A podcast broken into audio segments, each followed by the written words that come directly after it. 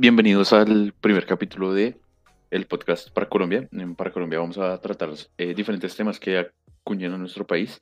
Eh, y pues hoy vamos a tener un tema, una pregunta en realidad muy eh, densa, polémica puede ser. Y la pregunta del día de hoy es, ¿un hombre puede ser feminista? entonces vamos a comenzar primero por presentarles a los integrantes del podcast. Alejandra, ¿cómo estás? Buenas noches. Me llamo Alejandra. Andrés. Eh, muy buenas noches. Eh, un placer estar acá con todos ustedes. Muchas gracias por invitarme. Jason. Buenas noches, un gusto estar con todos ustedes. Y ya me llamo Jason. Juan. Eh, buenas noches, me llamo Juan David y pues espero que podamos hacer un buen programa juntos. Javier. Hola, soy Javier, este, muy emocionado por este programa y a discutir a lo, que nos compete. Majo. Em, hola, me llamo María José y pues estoy emocionada de estar aquí para hablar de este tema súper interesante. Eh, Pipovsky. Hola, me llamo Andrés, más conocido como Pipovsky. Eh, espero que se queden porque esto va a estar muy bueno. Valentina. Hola, me llamo Valentina y sí, ciertamente comparto la emoción de los y las demás eh, al hacer este podcast. Esperamos que les guste. Y finalmente, pero no menos importante, Jimena. Mm, buenas noches a todos y muchas gracias por escucharnos a las 20 personas que están por ahí. Esperemos que salga todo muy bien. Eh, bueno, dicho así, pues eh, lo que queremos hacer es generarles conciencia, eh, que ustedes también vean que la política nos incumbe a todos y pues comencemos de una vez. les hago una pregunta a todos los integrantes y es, ¿un hombre puede ser feminista?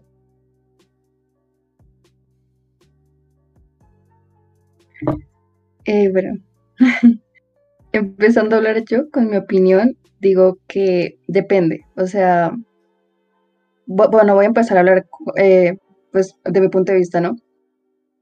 Eh, según yo, un hombre puede apoyar la lucha feminista, puede ser aliado feminista, puede eh, hablar sobre feminismo, opinar sobre feminismo si quiere, más no puede ser llamado el mismo feminista, no, o sea, según yo, un hombre no puede ser feminista, feminista, pero puede ser aliado feminista.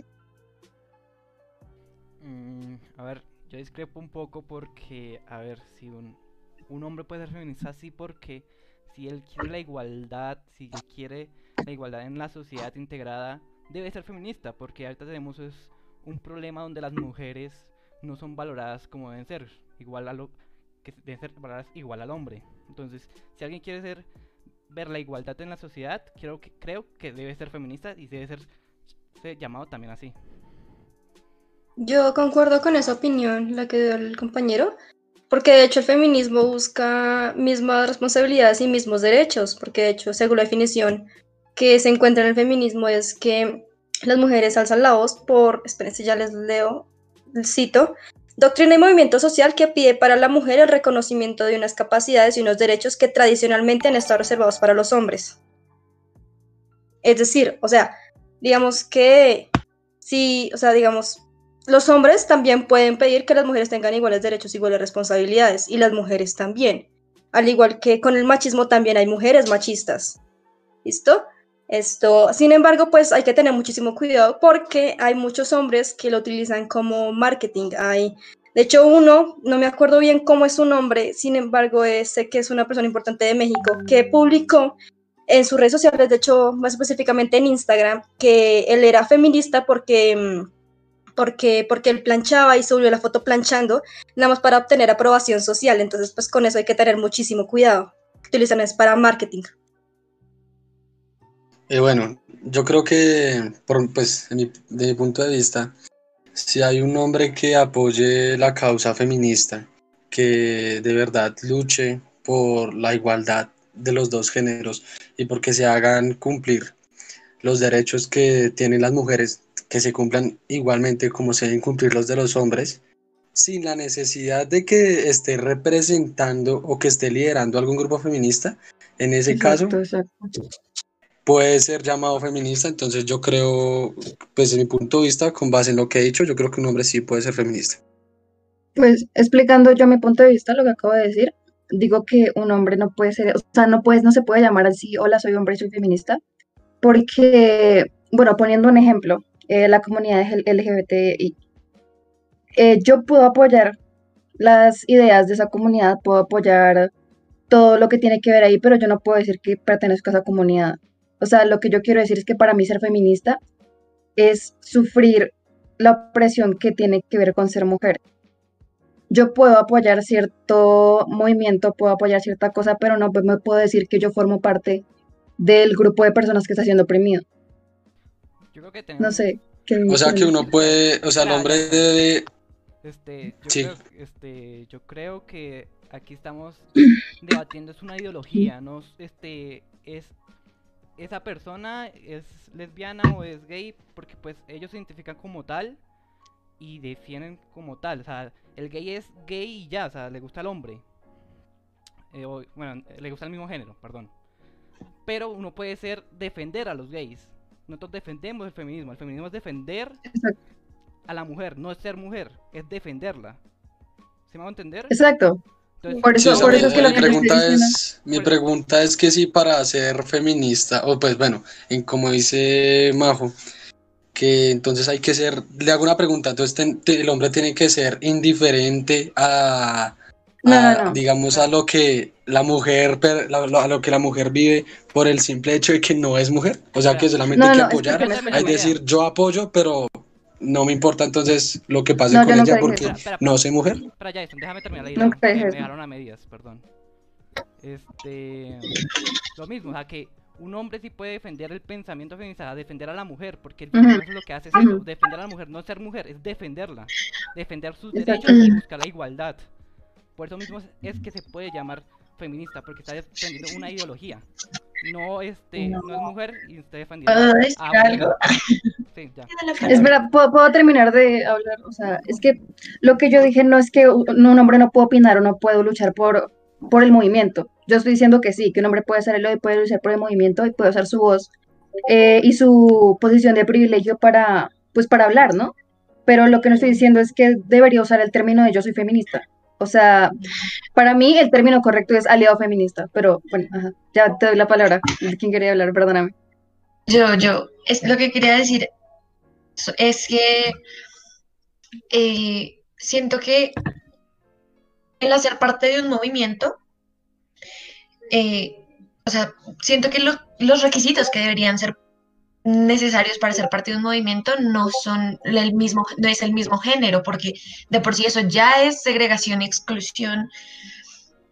Y si es y, y yo te entiendo lo que tú me quieres decir porque en cierto punto, o sea, estoy de acuerdo contigo hasta cierto punto, porque mm, más allá de, de, es que cómo lo digo, cómo lo explico, es muy difícil hacerse entender, pero a lo que quiero llegar es que el feminismo no solamente busca, eh, eh, no solamente ayuda a la mujer, me refiero, el patriarcado también ataca a los hombres y eso también siento que los hace merecedores de pertenecer a, al movimiento feminista más allá de ser aliados, porque también están, también hay, también hay mm, cierta discriminación hacia ellos y cierto, cierta, cierta violencia hacia ellos por parte del mismo patriarcado.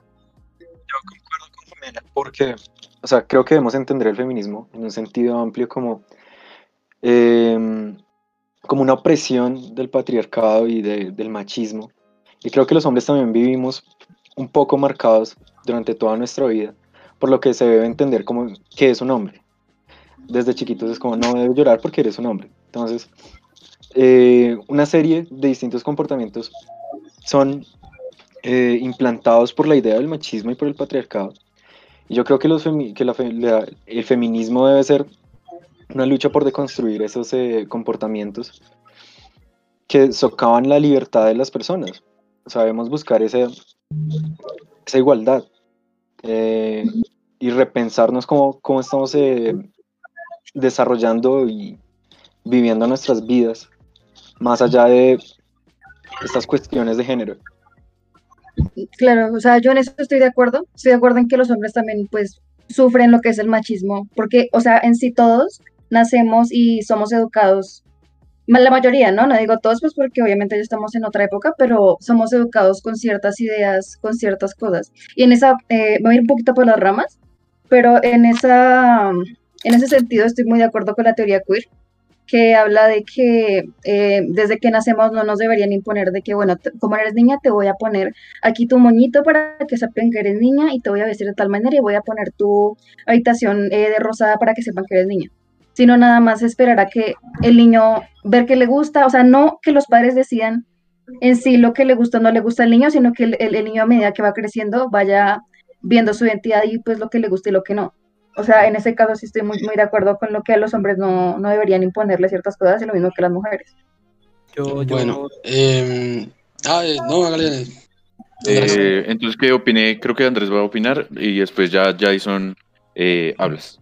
Sí, yo iba a decir que estoy completamente de acuerdo con la eh, percepción de Ospina, de Bosque, en donde se debe de construir la percepción que se tiene del hombre en esta sociedad. Pero también hay que tener en cuenta que el hombre en sí no puede ser feminista, puede estar, pero no ser. Porque pues, puedo dar esta analogía que sería, digamos, con el racismo y con el apartheid de Sudáfrica.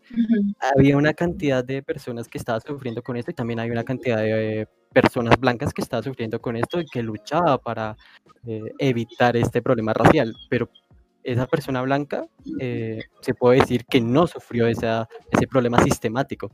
Entonces, Ese es mi eh, punto, ese es mi punto. Claro, el hombre no sufrió ese, esa problemática, problemática sistemáticamente. Claro que ha sufrido ciertamente acoso y eh, desde cierta forma, desde chiquitos, nos vemos eh, induidos por esta sociedad.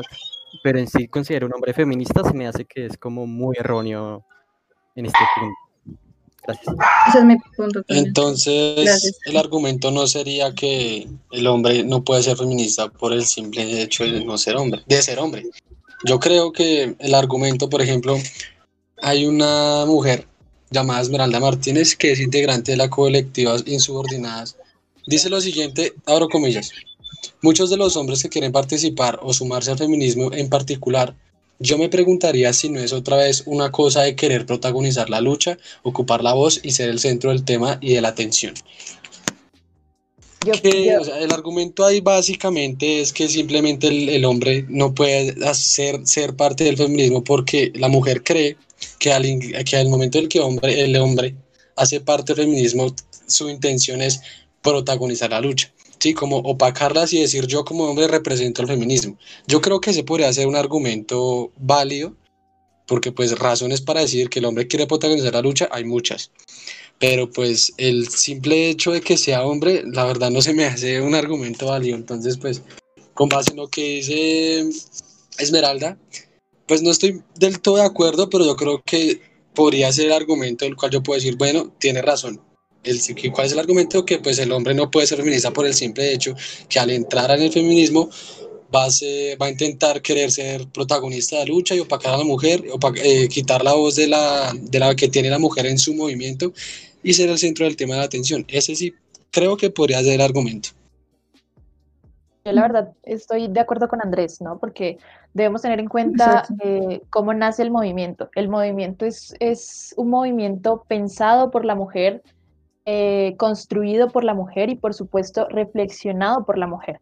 Esto no significa que no sea únicamente eh, hecho para la mujer, sino que el feminismo lo que quiere es trascender en la sociedad y sabemos que la sociedad no está compuesta solamente por las mujeres.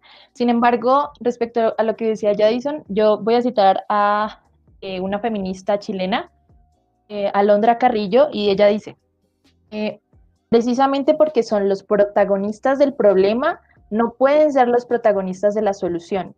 El hombre debe saber que eh, el hecho de ser hombre le da un privilegio que la mujer eh, no ha tenido a través de la historia y por eso la mujer eh, reclama su posición dentro de la sociedad. Yo la verdad sí siento, como, como dice Florence Thomas, que el, feminismo debe tener cuerpo de mujer porque la mujer es la que entiende sus propios procesos eh, de discriminación y de violencia. Entonces sí siento que es más encaminado a, esos enfoques de que el feminismo debe responder eh, a, los objetivos que tiene la mujer dentro de este, pero tampoco eh, niego la participación de los hombres. Me parece que el feminismo también debe darle voz al hombre, pero no para ser su protagonista, sino para que también el hombre deconstruya su masculinidad, que es lo que tanto afecta y ha afectado a la historia, ¿no? Eh, quisiera interrumpirlos un momento y, y generarles una pregunta a partir de esto. Eh, Ok. eh, Reds dice que eh, Frank François Poulenc de la eh, Borré. Ajá, fue un escritor, sacerdote, filósofo, cartesiano y precursor del feminismo. Entonces dice que el feminismo no fue construido por la mujer. Eh, entonces, basándonos Eh. en esto, en que uno de los precursores del feminismo es un hombre y que un hombre está intentando aportar a la solución, entonces sigue siendo válido eh, el argumento de que un hombre no pueda estar en la solución y por eso no pueda Perdón. pertenecer al movimiento. yo, yo ¿Puedo- quisiera rescatar. Perdón. Eh, perdón, perdón. eh, sigue Majo y, y después, ¿quién iba a responder? Creo que ya se iba a hablar. Yo, yo, Yo, yo, yo, yo. Yo iba a responder Vale. ahorita. Ah, ok, ok. Sí, vale. Eh, ¿puedo, Pues, ¿puedo hablar? Sí. Sí, sí, dale. Vale, gracias. Eh, pues ahí la cuestión es que en la antigüedad obviamente va a haber, ob- obviamente va a haber hombres que desde antes han apoyado pues a las mujeres en ciertas cuestiones, ya que pues, eh, aunque pues en ese momento no era muy normal apoyar a la mujer en esto, pues obviamente había manes que pues lo hacían, ¿no? Pero la cuestión es que no podemos decir aquí que no habían, o sea, mujeres, no tantas mujeres como hombres precursores del feminismo en principio, al principio, pues porque la mujer no tenía mucha voz en ese momento. O sea, el, el hombre era la voz de la mujer en ese momento. Entonces, obviamente va a haber precursores del feminismo eh, antes que precursoras mujeres. O sea, bueno, no antes, pero pues sí al mismo tiempo y va a haber varios, varios precursores hombres, básicamente pues porque la mujer no tenía la voz ni el voto pues para hablar antes. Eh, a ver, este, yo tampoco veo que es un argumento válido porque por lo mismo, o sea, antes el único que podía hablar era el hombre. Eso es una realidad y el único que podía expresar sus ideas era el hombre. Contrarias a la sociedad, ¿no? Este, pero lo que voy es que es un problema cultural, este, el feminismo primero que todo, o sea, nosotros en el hombre se, se nos inculca, se nos inculca que la mujer es, digamos, inferior o que somos para otras cosas que la mujer no puede. Este, pero un hombre sí lo puede defender por lo mismo, porque podemos ver el sufrimiento que ustedes sufren. Nosotros somos seres humanos, tenemos criterio, tenemos empatía. Yo no digo que seamos los líderes de ese movimiento, porque sería bastante hipócrita. Pero sí que nos podamos llamar feministas y defenderlo como tal. O sea, defenderlo con el nombre también. Porque estamos defendiendo este ese pensamiento, estamos defendiendo sus derechos, estamos defendiendo la igualdad que debe estar en el mundo. O sea, no podemos hablar solo entre hombre y mujer, porque igualdad es para todos. O sea, también están los transgéneros, también están los travestis, también están las razas. O sea, es igualdad. Y el feminismo es lo que defiende es eso, igualdad. Entonces, si es igualdad, todos debemos sí. hablar de eso. Sí, es ¿Puedo que yo creo que para, o sea, no necesariamente para llamarse feminista, hay que ser líder de un movimiento feminista. Yo creo que haciendo respetar el movimiento y regando la voz acerca del- de los objetivos del movimiento, pues yo creo que se está haciendo una labor muy buena sin necesidad de opacar a ninguna mujer, ni ninguna ideología de alguna mujer, ni de la líder de, de cierto movimiento. O sea, no veo el problema. Rápido Bueno, eso, Yo tengo una pregunta, yo tengo una pregunta. Ah, vale, bueno. Dale. No, espera, ibas a decir algo primero, dilo, dilo antes. No, pues digo que así como, pues él dice que quieres, o sea, defender el movimiento con el mismo nombre de ser hombre feminista, me, me quiero, em, bueno, quiero, quiero eh, meter el tema aquí de la interseccionalidad, pues que no sé si sepan qué es.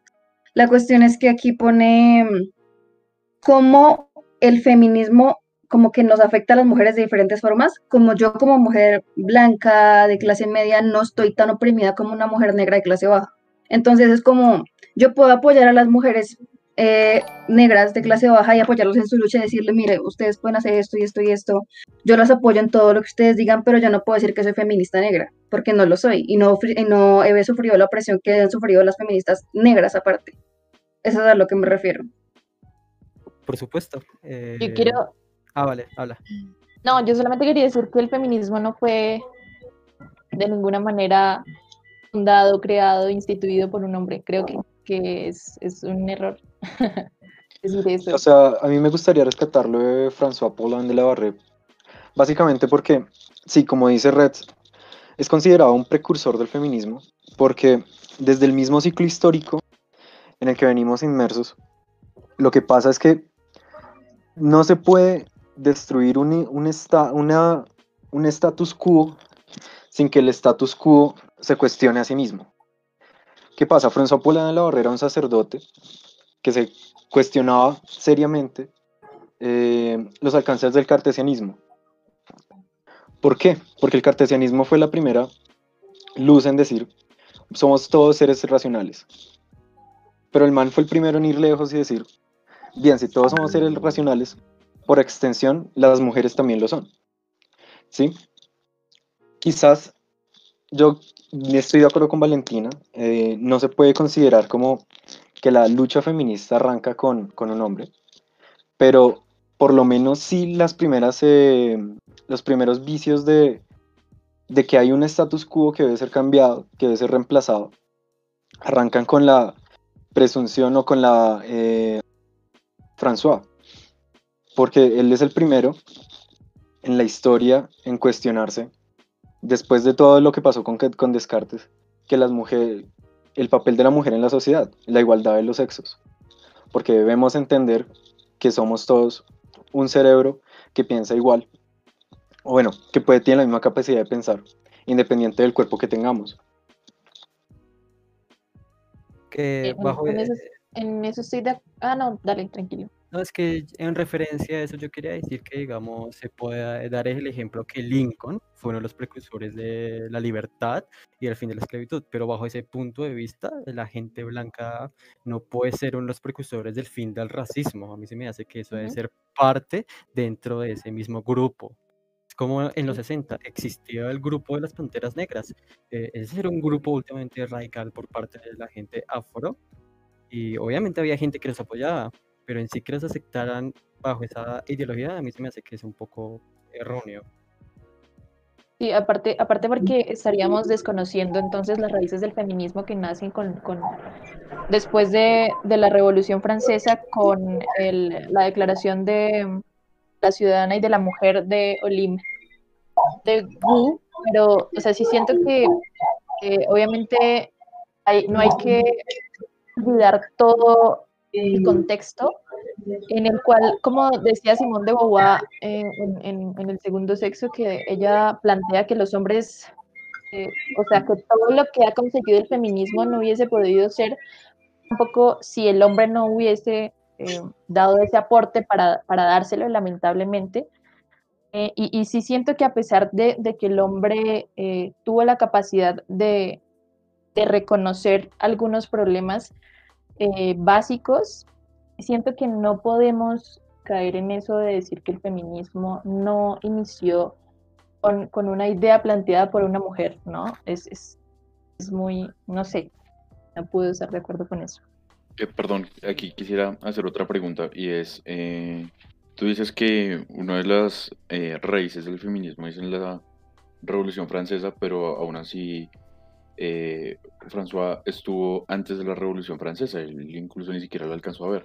En- eh, la Revolución Claro. Francesa se da entre 1789 y 1799. Eh, Claro. François Em, muere en 1725, entonces pues eh, quisiera eh, pues quisiera dar ese punto y, y quisiera saber qué es lo que opinas de eso. A ver, este, por- yo lo que creo es que lo que hizo François de Poland fue más como plantear la idea. La, en verdad la que lucharon y las que hicieron crecer ese movimiento fueron las mujeres, es una realidad. O sea, por eso, bueno, él la planteó, pero no hizo nada. O sea, en sí las que sí le hicieron y sí como cogieron fuerza para llegar a ahorita lo que estamos, que es bastante, eh, fueron las mujeres. O sea, ellas fueron las que se rebelaron. Este, ellas fueron las que lucharon por el sufragio, o sea, para que ellas pudieran votar. Sí.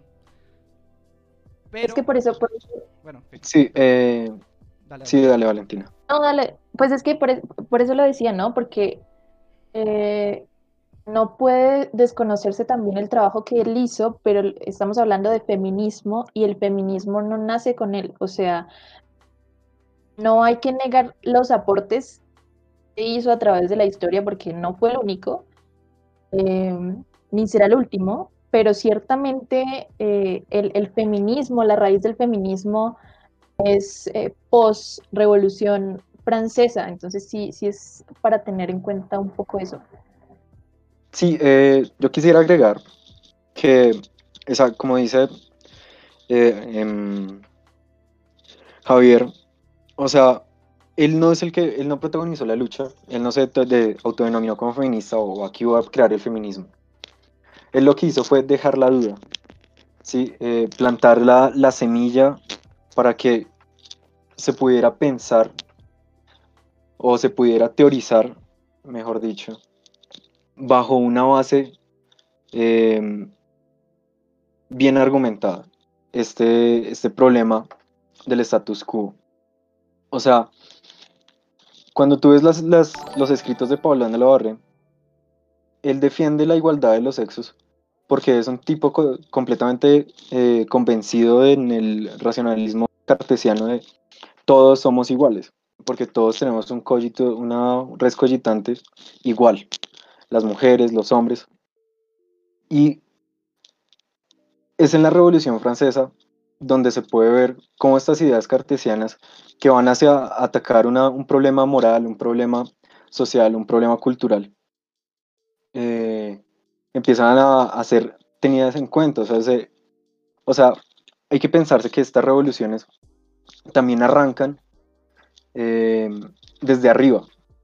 O sea, si desde arriba no se cuestionan los problemas que se, que se están dando, no, se va- no creo que se pueda hacer un cambio. O sea, es abrir la puerta para que empiecen a ser escuchadas estas voces, más no una, o sea, como a partir de ese momento no es como que el feminismo empezó a ganar eh, reconocimiento en la academia, por ejemplo, una academia que siempre ha sido dominada por hombres blancos.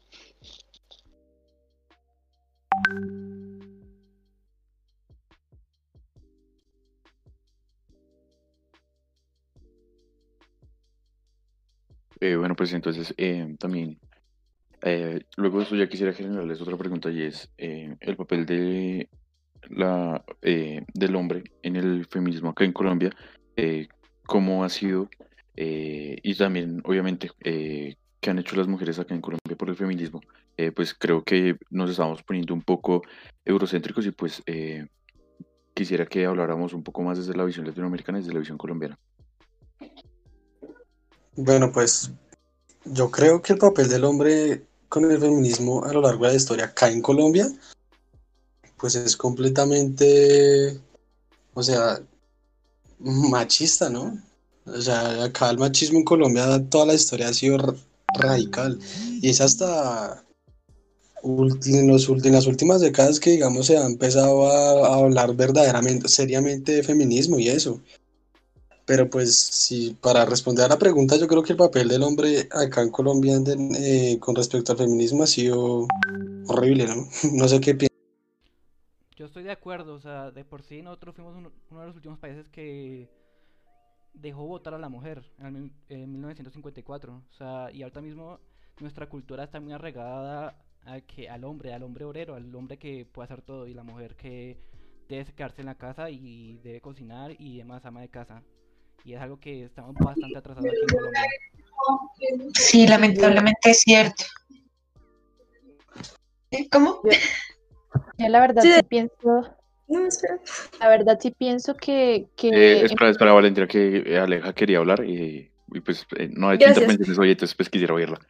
Ah, está bonito. perdón. Bueno, esto, no te preocupes. Pues de hecho, o sea, con la, con la pregunta acerca de qué ha hecho la mujer por el feminismo aquí en Colombia, pues de hecho quiero rescatar un libro que no tengo la fortuna, no he tenido la fortuna de leer todavía. Esto, pero am, se le considera como una entrevista a la escritora que se llama, ya les digo, Catalina Ru- Ruiz Navarro, que su libro es Las mujeres que, se- que luchan se encuentran, que realmente es como una visión bastante como, ¿cómo explicarlo? Como fresca, no, no como fresca en el sentido malo, sino fresca en el sentido de yo estoy de acuerdo con ella. De hecho, en la entrevista se le pregunta que si un hombre puede ser feminista, la, chica dicho- dice que sí. Eh, y de hecho también, de hecho, dice un argumento que compartí como hace rato en la, primer- en la primera y única intervención que dice que el hombre sí puede ser feminista, pero esto, hay unos que ponen muchísimo el ego, decir como, ah, yo soy feminista y por eso soy más importante que todos ustedes, y pues la verdad ese no es el punto, porque se las dan de, porque se, porque como he leído, se las, como que sean de feministas para seguir siendo los protagonistas de un tema que realmente busca abolir ese tipo de conductas, que es como soy hombre, soy el principal, soy el protagonista. Entonces digamos que por ahí, digamos que se puede ver como una, como un avance, como un avance en el término de cómo se puede resolver como ese tema de machismo, porque Colombia es un país bastante machista, eh, simplemente el, el sufragio a la mujer bastante como digamos tarde en sí, esto, y de hecho, muchos familiares que tengo son machistas, de hecho, yo crecí en una familia machista y realmente digamos que el que yo quiera avanzar, igual que muchas otras chicas que estén en familias machistas, en cunas machistas quieran avanzar, es realmente un paso muy grande. Y siento que es, digamos, una manera de seguir avanzando paso por paso. Eh, Sí, incluso, exactamente. ah, vale, te dejo hablar tranquila. No, dale, solo estaba diciendo que sí. Ah, vale. No, que incluso muchos hombres, eh, eh, pues en la actualidad, ya pues conociendo todas estas, todos los machismos, toda esta cosa, dicen, bueno, yo no soy machista porque yo hago tal cosa y hago tal cosa y hago tal cosa, pero siguen cometiendo y entrando en los micromachismos, como cuando sus amigos están haciendo bromas machistas y ellos no, o sea, no dicen nada, no les parece, pero no dicen nada y se ríen. Esos son micromachismos, pues solo por, eh, por encajar en el grupo. O sea.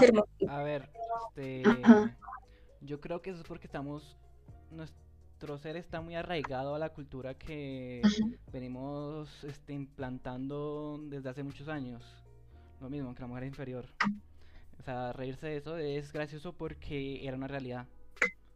O sea, el problema aquí no es que un hombre no puede, o sea, no puede querer serlo, pero tiene tan arraigado esa idea, o sea, desde, desde niño, desde un bebé, a un bebé si tú le dices este toda la vida que que este el negro es malo, lo va a creer toda la vida, porque se porque lo aprendió desde pequeño y quitarle, y, y quitarle esa idea es difícil, o sea, y es algo que este vamos quitando mientras crecemos, obviamente, mientras conocemos más, pero igualmente se queda- eso- se queda ahí eso, Pero eso más que los hombres es la cultura en sí. Digamos, yo vivo en una casa en donde solamente vivimos mujeres y aquí hay una cultura machista, porque eso es Colombia, cultura machista, Por- lamentablemente. Por eso no, nos lo inculcan desde bebés, o sea, nos lo inculcan desde niños y eso quitarlo es muy difícil. Por eso tenemos que hacer tanto Pero- énfasis en la educación, en educarlos de buena forma y, y desde pequeños hacer ver que todos somos iguales. Todos pensamos por igual.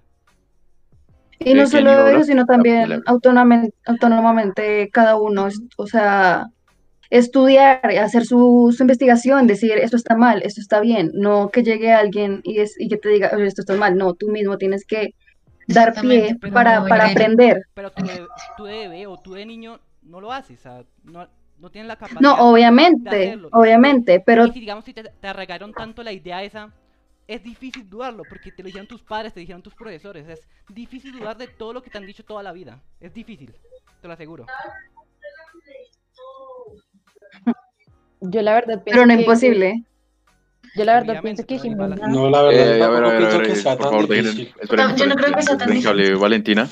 eh, esperen que hable Valentina un momento y, y ya, ya pueden dar sus opiniones, muchachos. Gracias. Gracias.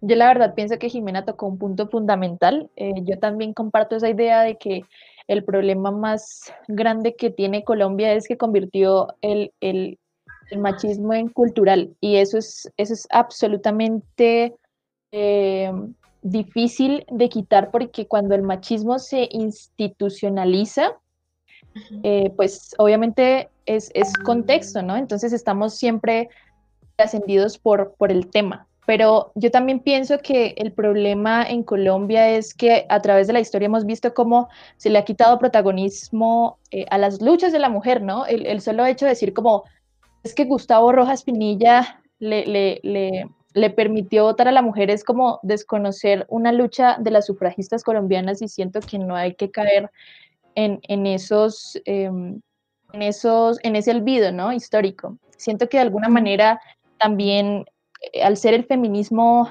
eh, un, un- algo tan político, sí siento que, que la misma política colombiana se ha encargado de, de apartar a la mujer de los procesos eh, sociales, culturales, políticos, em, y por eso siento que la mujer siempre ha estado como, como en una posición eh, mucho más inferior a lo que eh, tendría que haber estado. Nosotros vemos a comparación de otros países de América Latina que Colombia no tiene un- una visión clara sobre políticas públicas para feminismo. Es, decir, nosotros vemos como en, países como Argentina, eh, donde el feminismo tiene una voz muy, muy importante y el feminismo es fundamental para entender la política y la sociedad eh, del país. Eh, vemos todo lo contrario en Colombia. Acá sin el machismo no podríamos vernos, eh,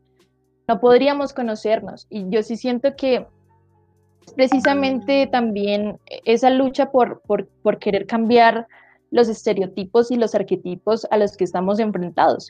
No podemos celebrar jamás que una persona como Marta Lucía Ramírez, por ser la primera mujer vicepresidenta, eso no lo puede celebrar el feminismo porque ella no representa eh, un- una posición eh, de darle una voz a la mujer importante y central. Ella simplemente se entiende como, como una mujer conservadora que tiene que darle eh, paso y voz al hombre.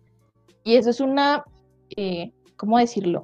Es como retroceder mucho a la lucha que sí se está dando en los espacios, en los espacios sociales, ¿no? Pues de hecho yo, con- yo concuerdo con el... ¿Ya puedo seguir? Yo tengo una pregunta. No, pero yo iba a hablar. Eh, espera, No, deja no, que hable y habla, ya, ya, ya la haces. Ya hable. ¿Puedo seguir? Gracias. Sí, dale. Pues de hecho yo iba a apoyar Sí, el punto de... mm, Iba a apoyar el punto de Valentina, de hecho, que es que Colombia la verdad está bastante atrasado, o sea, eh, en que realmente no se reconoce así como mucho el feminismo. eh, y vengo a traer como otro ejemplo que es México. En México hay muchísimos, muchísimos, muchísimos feminicidios. Y las mujeres, de hecho, salen bastante, son los centros de habla hispana con más protestas, con más, como, ¿cómo se dice eso? Sí, con, con las, con, las mayor, con una de las mayores marchas feministas que han habido en los últimos años, de hecho. Este año también hubo una incluso en tiempos de pandemia. Esto, a pesar, y eso que México también es un país bastante machista. En México podría decir incluso que es un poco más peor que Colombia, porque he contado con, con, con, con gente, amigas que conozco de México que las acosan en la calle muchísimo. Y entonces digamos que en Colombia también sucede, diga, sí, claro que sí, a mí me ha pasado también. Pero digamos que, digamos, digamos que respecto a eso, como que no se hace mucho, mucho enfoque, ¿sí? Debería hacerse un, un mayor, como una mayor presencia al feminismo aquí en Colombia.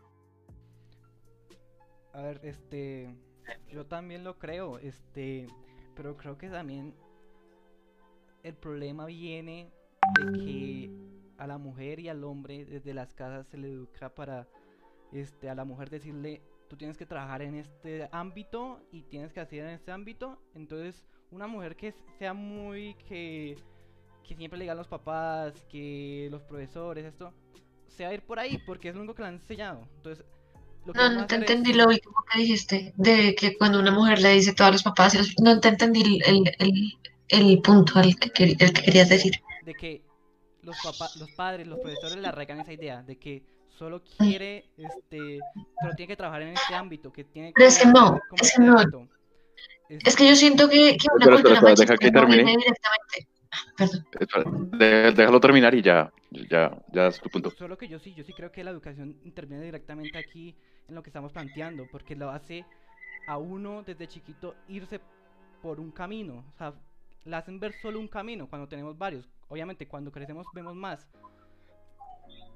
Pero este uno ya está este educado para no verlos más, o sea, para ver solo este y es así. O sea, por eso una mujer este tantas mujeres de que se centran en la belleza y eso, porque desde chiquitas le han enseñado que eso es lo importante. Eh, ya, ya puedes hablar. Y creo que Jason tenía una pregunta, entonces después de Jimena la, la, la puedes decir. Yo también. Ah, bueno, Sí, dale, lo que, después yo, también puedes lo, que hablar. yo, lo que yo iba a decir es que yo siento que la cultura machista no viene de, de forma, o sea, obviamente sí, pero no siento que, que recaiga completamente en la educación de nuestros padres, sino en nuestro contexto, en todos los aspectos de- del ambiente en el que crecemos. Y, y siento que sí, sí es bastante, o sea, siento que sí, sí tenemos las posibilidades para cuestionarlo, porque siempre se ha hecho eso. No, totalmente de acuerdo, pero pues yo digo que también esa es yo cúmulo siento de que- cosas, que- es un cúmulo de cosas. Yo siento que, que no hay que caer en la justificación de por qué Colombia sigue siendo tan machista a comparación de los, de los otros países, porque pues, pues no sé, a mí me suena un poquito a justificación, ¿sí me entiendes? Como es que es muy difícil Sí. para nosotros, por eso seguimos siendo así.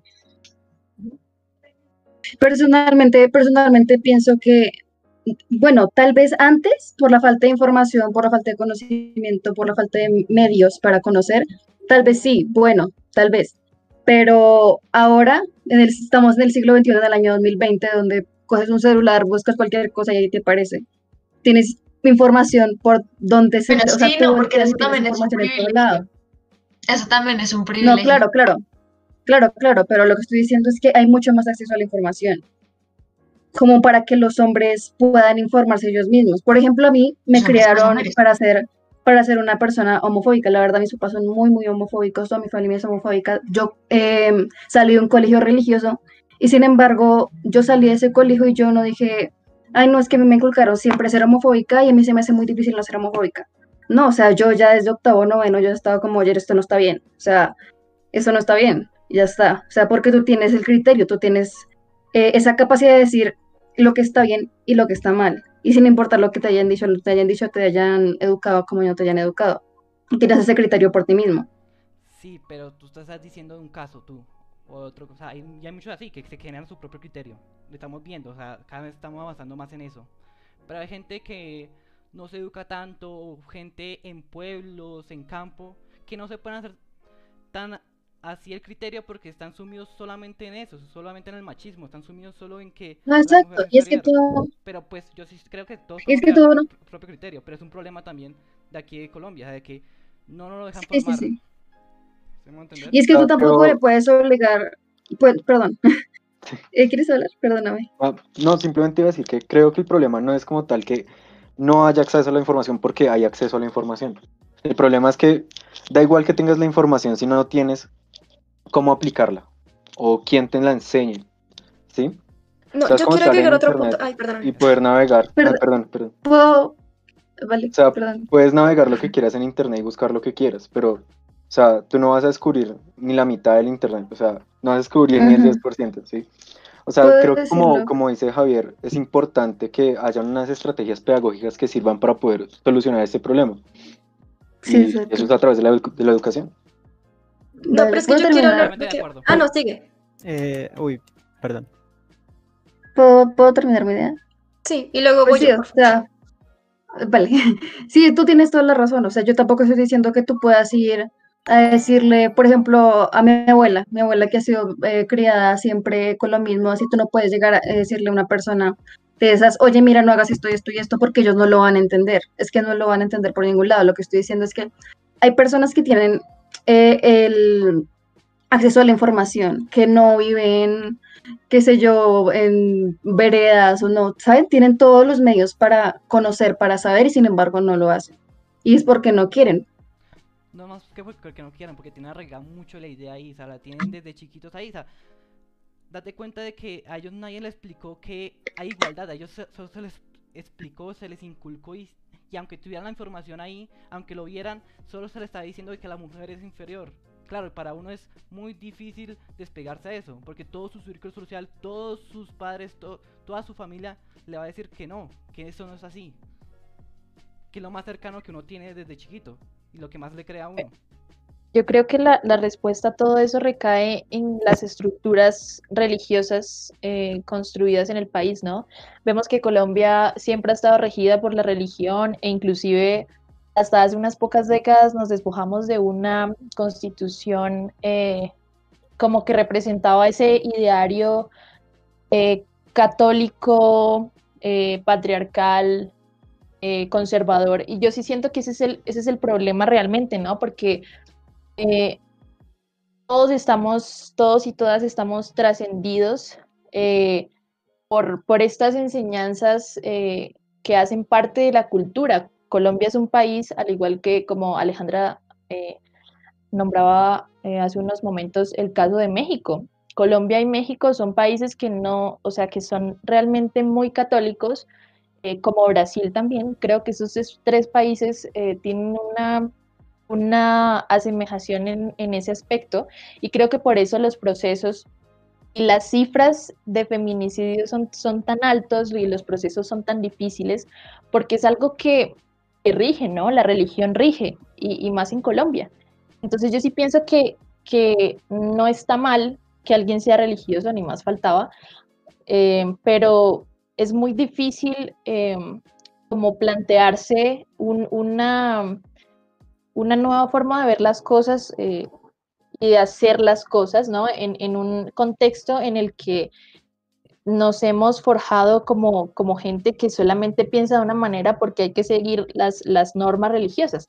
Entonces yo sí pienso que tenemos que soltar un poco de eso y ver qué más hay detrás de, de cada cosa. Siento que en Colombia es algo verdaderamente difícil. Vemos como en, en los espacios políticos, en los espacios académicos, es realmente difícil eh, que la mujer eh, consiga un lugar, no porque la mujer no tenga la capacidad, sino porque se niega esa capacidad que la mujer tiene.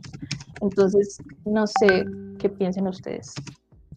Eh, Pues, antes de no. que hablen, Ah. eh, No, espera, espera, ¿puedes dejar Sí, hablar a Aleja? Que Aleja tenía ganas de hablar hace rato. yo iba a decir eso. Jason tiene una. Ay, tan bonitos. Jason Pues de una- hecho, otro factor que considero importante es la presión social, más, o sea, no como más allá de la religión, porque la religión también es un factor muy importante, sino también porque es que, digamos, hay casos que dicen, eh, esto, yo soy, o sea, un hombre, hasta qué punto la presión social puede afectar a cambiar su opinión. Digamos, por ejemplo, mm, por aceptación social, más o menos. Entonces, cuando, cuando un hombre dice, por ejemplo, como, ah, yo soy feminista, los hombres lo malentienden porque es que una cosa que es feminismo, otra cosa que es el denominado feminacismo, que es llevar las cosas a un extremo al, que, al cual realmente no se deben llevar. Entonces, digamos que dicen como, ay, entonces eres, eres una aliada, eres, eres, eres como, ¿qué? ¿Eres homosexual? ¿Eres marica? No. Porque es claro, o sea, porque es que dicen como, pues parce, si me van a juzgar mis propios amigos, ¿cómo, a juzgar, cómo, es que me va a juzgar el resto de la gente? Y por eso es que la gente, por eso es que los hombres a veces se quedan callados. Entonces, digamos, hasta qué punto puede afectar la presión social de un grupo nada más por tener aceptación. Claro.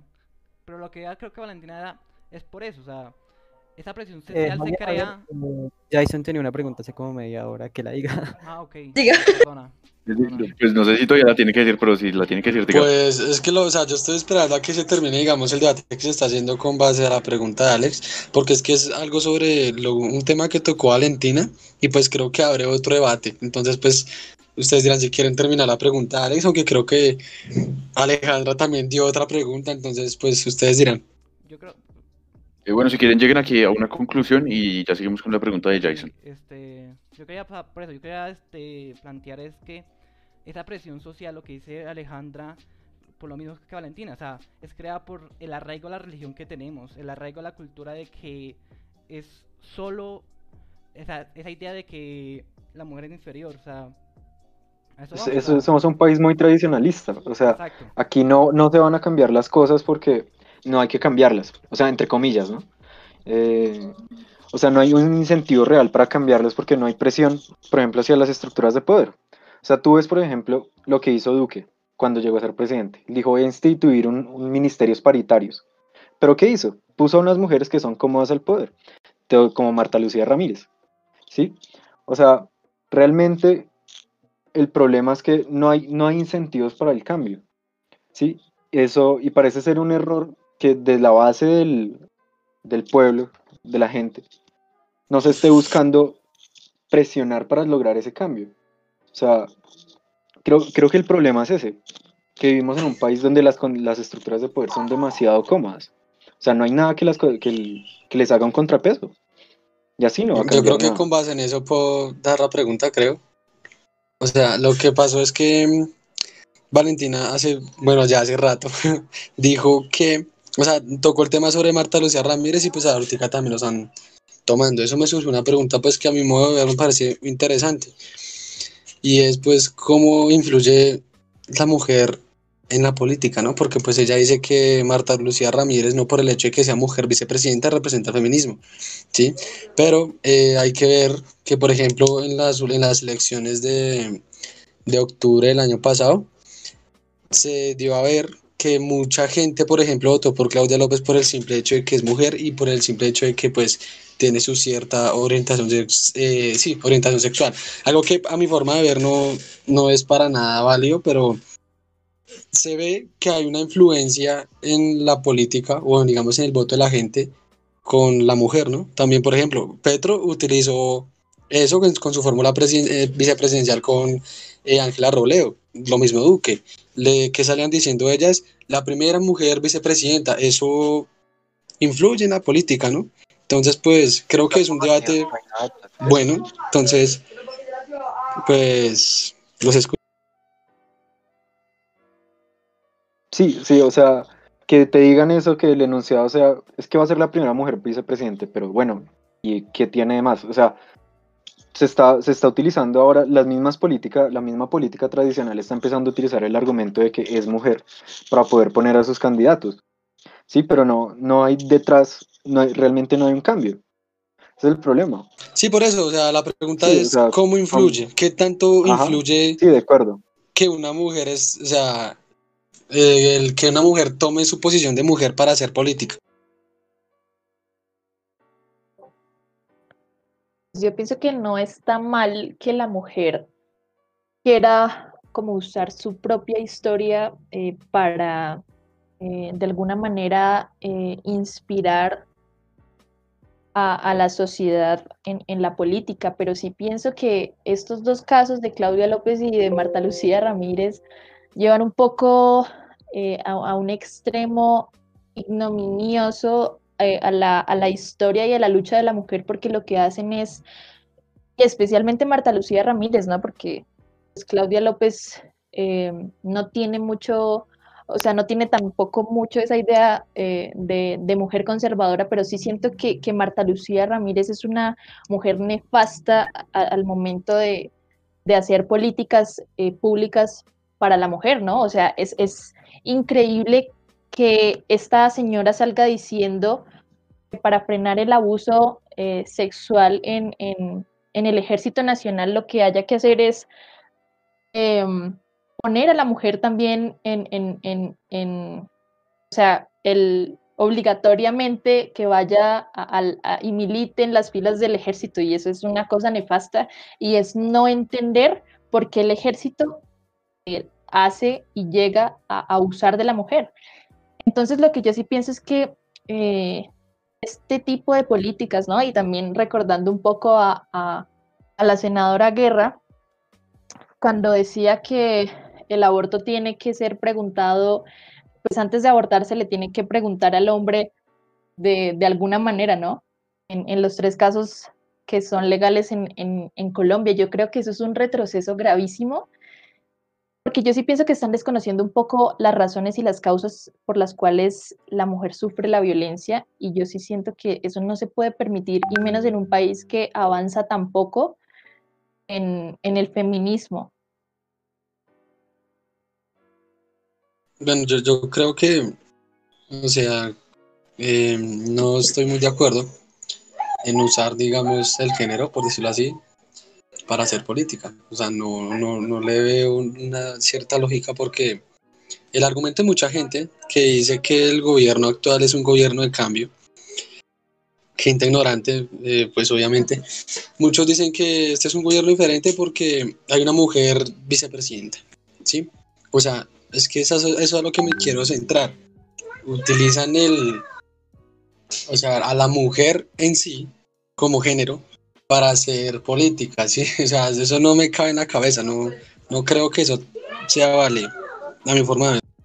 Yo la verdad es que concuerdo mucho con Jason que aprovechar el género para impulsarse políticamente, eh, la verdad es que hay que tener en cuenta muchos temas detrás de esa persona, si es mal gobernante, si ha hecho algo para cambiar los roles de género. Un ejemplo que alguien aprovecha eh, la forma en que nació, digamos, podríamos tomar como Barack Obama. Mucha gente votó por, por esa persona simplemente por haber sido negro. También podemos tomar en cuenta eso de, en la política colombiana, que muchas mujeres se aprovechan de simplemente ser mujeres para llegar a un puesto de poder. Sí, exactamente. Yo siento que eso en cierta parte es apropiación y es puro marketing. Además que también está mal desde el punto de vista de, del político que lo aprovecha y también siento que está mal desde el punto de vista del votante o del ciudadano que toma ese discurso y, y lo acepta así, porque entonces estamos, estaríamos cayendo en una revictim- revictimización de la mujer en donde antes, antes solamente podían los hombres estar en la política por el hecho de ser hombres y ahora las mujeres mm, por el hecho de ser mujeres más allá de si son si tienen buenas buenas políticas públicas Mm, enton- no, sí, estoy completamente de acuerdo con lo que están diciendo. A mí, a mí la verdad no me parece que sea un error. O sea, sí siento que lo que no es preciso hacer es, es ser oportunista eh, al usar y apropiarse de, del hecho de ser mujer. Pero sí siento que el ser mujer em, es, es básico como para hacer política, ¿no? O sea, no es que se tenga, repito, no es que se tenga que ser oportunista en esto, pero sí siento que es una, em, o sea, esto genera una, una cosa muy diferente, ¿no? O sea, que la mujer esté en, procesos políticos, en cargos públicos, es totalmente revolucionario. Pienso que mujeres como Irene Montero en España con, con, con el partido Podemos, siento que han hecho eh, porque inclusive ella ahora es como la ministra de Igualdad y eso es un avance genial en términos de, de política y, y de sociedad y yo sí siento que no, no por el solo hecho de ser mujer se genera un cambio, sino que el hecho de ser mujer y querer hacer un cambio, eso genera eh, una disonancia social gigante y yo sí creo que eso es lo que hay que ver. Eh, pienso que lo que hay que eh, priorizar es la voz de la historia de la mujer, como que, que ha hecho eh, y por qué quiere eh, como llegar a estos círculos de poder para cambiarlo. Eso es como lo que quería decir. Yo pues, Pues, estoy de de acuerdo hecho- con Vale. ¿Puedo puedo hablar? Perdón. No, sí, sí, sigue, sigue. Yo estoy Eh, de esperen, acuerdo con esperen, Vale. Eh, perdóname, te interrumpo un momento. Eh, Vale. Quería decirles que eh, es dos intervenciones más, yo creo, y ya eh, terminamos porque ya se está alargando demasiado el, el ¿qué? Eh, el- este capítulo, ¿no? Entonces, pues eh, tampoco el truco es dejarlo tan largo y pues no, nada de eso. Ya, eh, dos intervenciones más y Pues llegamos a una mía, conclusión. Eh, sí, Sí. dale. Pues, y listo, ya eh, llegamos a una conclusión. Pues está difícil llegar a una conclusión, ¿no? Pero eh, pues ya por lo menos con las dos intervenciones de ustedes y, y listo. Entonces eh, ya puedes volver a hablar, Majo. Vale, estoy haciendo que concuerdo con Vale, pues porque obviamente uno no se debe aprovechar de su, de la manera en la que nació, pues para hacer política, ni mucho menos, o sea, ni para hacer publicidad, ni marketing, ni nada. Pero lo que me refiero es que mm, eh, sí, es empoderante que una mujer esté en la política. Y básicamente eh, el punto que tenía, creo que era Javier, en el que decía como que, bueno, es que votan por ella porque es mujer o votaron por Barack Obama porque, so- porque es negro. La cuestión aquí es que se vota por ellos precisamente porque la gente que está siendo oprimida, por ejemplo, eh, la gente negra votó por Barack Obama porque era Perdón. negro, sí, porque está- están esperando un cambio Perdón, a perdón. partir de él. No, Así no, igualmente no, como... no. Este no fui yo. Carol Ok, perdón. No, dale, no pasa nada. Eh, Pues, ¿Vas a hablar o...? Sí, sí, sigue, sigue. Ah, pues lo que estaba diciendo, pues es, es- eso era que las personas generalmente pues están votando por esta persona o por cierta persona porque están esperando que esa persona, per- al pertenecer a ese grupo que está siendo pues ajá, ultrajado, oprimido, lo que sea, haga un cambio eh, a, a partir de su posición de poder. Aunque obviamente pues tampoco se le debe votar así porque ahí es negro, pero no leí nunca lo que, no, no leí lo que, lo que hizo, ni sus políticas públicas, ni sus ideas, ni nada, solo voto porque es negro, porque obviamente también hay que informarse acerca del político en el que uno está votando, porque puede ser negro, pero puede no tener nada que ver, o sea, en ese movimiento ni nada, ni le gusta nada ese movimiento. Sí, no, o sea, obviamente hay que informarse y no hay que aprovecharse de la posición de uno, pero digo que la gente generalmente al, al tomar cierta decisión de votar por cierta persona lo hace buscando un cambio. ¿Ya? Bueno, pues o sea, yo estaba de acuerdo parcialmente con el punto de Valentina. Es de, perdón, sí, de Valentina. Esto, pero o sea, digamos que, digamos con las personas de raza negra o con las mujeres, de hecho, que en la historia se han visto que han sido mayormente oprimidas, igual que la, igual que la comunidad LGBT. Esto, digamos que, listo, digamos que no son oportunistas al utilizar su, a su, como a su, como su o sea, no condición en términos malos, sino que, que son diferentes a los hombres, porque los hombres pues obviamente han sido los mayores representadores de todo, básicamente en toda la historia. Entonces digamos que más allá de eso es, de, que se debería analizar, como dice Majo, lo que han hecho, quiénes son, esto, que lo representa, eh, y digamos, o sea, más que nada los logros que han, que han hecho, que que han, que han obtenido. Sin embargo, eh, he de reconocer que el que sea mujer o el que sea hombre, el que sea hombre, el que sea de tez negra o el que sea de la comunidad LGBT, crea ese, ese, como ese aura de que las personas que sean así y sepan qué es lo que está representando, se sientan como apoyados, se sientan como esta persona me representa a mí, esto, y, en, y empodera realmente. Entonces, por ejemplo, yo realmente admiro muchísimo a, a, a Claudia López porque porque pues la alcaldesa de Bogotá pues es un título bastante enorme y de hecho muchas personas decían como, ay no, una mujer no puede gobernar y realmente no, o sea, la verdad sí puede gobernar y lo ha hecho bastante bien, a mi parecer, ¿listo? Entonces digamos que más que, o sea, listo, digamos que eso puede ayudar a, que su imagen puede ayudar a, a que, a que sean más, a que sean escuchadas porque tienen algo, un cambio, un cambio que ofrecer.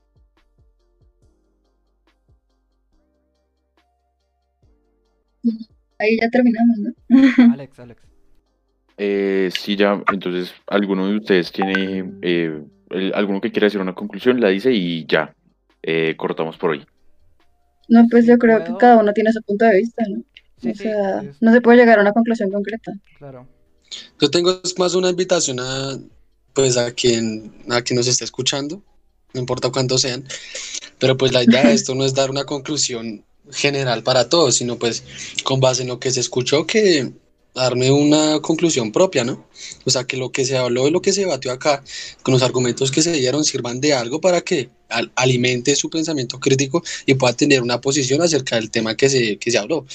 Yo creo que ese es como el objetivo y ojalá pues sea que nos esté escuchando le haya servido de algo. Igualmente pues para eso están las redes sociales, para que pues nos lo haga saber. Entonces pues los invito a que pues sigan, ¿no? Y pues ojalá este espacio les sea de ayuda, que nuestras ideas y nuestras opiniones eh, sirvan de algo, sea para contradecirnos, sea para apoyarlos, sea para mejorarlas, pero pues eh, y nada, pues en lo personal me encantó este espacio, me encantó el de debatir estos temas con ustedes, me encantó conocer las posiciones de todos ustedes acerca del, tema. Entonces, pues, eh, espero nos veamos y sigamos así. Totalmente con- de acuerdo con Jason, o sea, lo mismo, es un espacio para que batan, para que den sus ideas. Nos tienen ahí este abajo en Twitch, todas las redes sociales, tenemos Instagram, Twitter, YouTube. Este el podcast, la idea es resubirlo en estos días a YouTube y a Spotify para que todo el mundo lo pueda escuchar, que lo compartan, que es un espacio libre y que para que se es un espacio para que se informen y para que hagan crecer sus ideas. Ay. Eh, sí, muy bien. sí, totalmente. gracias por vernos. por- Y compartiendo la idea de Jason, creo que pues todos compartimos la idea que es algo, que o sea, que la problemática es algo muy cultural, entonces invitarlos pues que desde sus familias, desde lo personal, pues intentemos hacer así sea un cambio pequeño que yo creo que es que va a ser un- en un futuro algo, un aporte muy grande. No tengan miedo a opinar. Y yo, Eh, yo sí. también, yo también, Y yo también parecen bien duros. Yo también pienso que, yo también pienso que el objetivo no es concluir o llegar a una conclusión, sino más bien buscar ese tipo de espacios para dejar una reflexión eh, eh, con todas estas variopintas eh, visiones del tema. Y sí pienso que para nosotros es para nosotros y nosotras es demasiado importante dejar el mensaje de que de eso se trata, ¿no? O sea, nos encanta haber podido hablar de ese tema y mucho más cuando Colombia necesita demasiado que se hable de este tipo de temas eh, que siempre han estado como en el olvido o que se han querido silenciar. Y sí pienso, y como mujer lo digo, que eh, pues me siento muy orgullosa de poder compartir este tipo de ideas y que sobre todo siento que la mujer tiene que generar mucho más eh, este tipo de reflexiones y nada, invitarlos también eh, a compartir con nosotros y agradecerles muchísimo. Eh, así es. eh, entonces ya, para terminar, pues gracias por haberlos escuchado. Esperamos volvernos a encontrar en otra ocasión. Como bien decíamos, esto es para que ustedes se generen su propia idea. Y pues nada, los quiero dejar con la pregunta otra vez. Con lo que comenzamos, también quiero terminar y es, ¿un hombre puede ser feminista? Gerérense ustedes esta pregunta y nada, eh, espero que les haya gustado. Eh, síganos, en- eh, síganos en todas nuestras redes sociales y los queremos mucho. Gracias. Hasta luego. Chao. Hasta luego. Chao. Tomen mucha agüita y cuídense.